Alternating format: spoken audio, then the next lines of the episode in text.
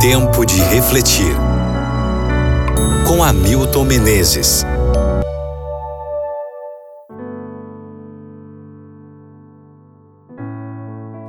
Daniel capítulo 7, versículo 18. Mas os santos do Altíssimo receberão o reino e o possuirão para todo sempre, de eternidade em eternidade. Muitos cristãos não se consideram nem santos nem pecadores. Eles acham que estas são posições extremas. Para eles, o pecador é um indivíduo indesejável que se deleita no seu mundanismo e recusa entregar-se a Deus. Por outro lado, o santo é um desmancha-prazeres que vive no mundo da lua, procura se afastar dos pecadores e se esforça para ser salvo. É um indivíduo sem vida que reprova os divertimentos e olha com desconfiança para quem é alegre demais. O que é um santo, segundo a Bíblia? Moisés transmitiu ao povo de Israel as palavras divinas: Eu sou o Senhor vosso Deus. Portanto, vós vos consagrareis e sereis santos, porque eu sou santo. Levítico 11, versículo 44.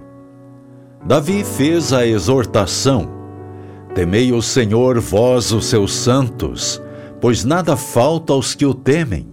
Salmo 34, versículo 9. Daniel afirmou que só os santos possuirão o reino de Deus.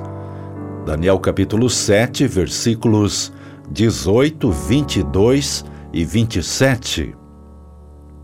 Na Bíblia, um santo é tudo menos um desmancha-prazeres.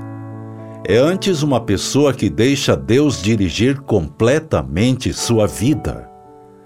E uma tal pessoa está longe de ser alguém deprimido ou sem vida. Cristo disse que o cristão deve se regozijar até mesmo quando é perseguido. Regozijai-vos naquele dia e exultai porque grande é o vosso galardão no céu. Lucas capítulo 6, versículo 23. Além disso, Cristo deixou claro que um santo não deve evitar contato com os pecadores, pois ele mesmo comia com os publicanos e pecadores e se hospedava na casa deles.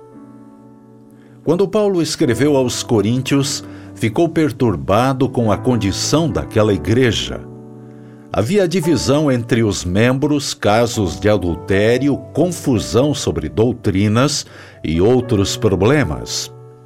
No entanto, como Paulo os considerou? Santos. O santo, portanto, pode ou não ser um cristão maduro. Quando o indivíduo se arrepende dos seus pecados, ele ingressa na família de Deus, sendo então investido com os atributos de Deus. Amigo ouvinte, se você já aceitou a Jesus Cristo como seu Salvador, então é um dos seus santos. Tenha certeza disso. E ore comigo agora. Obrigado, Senhor, pela oportunidade que nos dás de conhecer o plano da salvação e fazer a tua vontade. Por favor, toma conta de nossos atos, de nossos pensamentos, de nossa vida. Faze-nos cada vez mais semelhantes a Ti. Em nome de Jesus. Amém.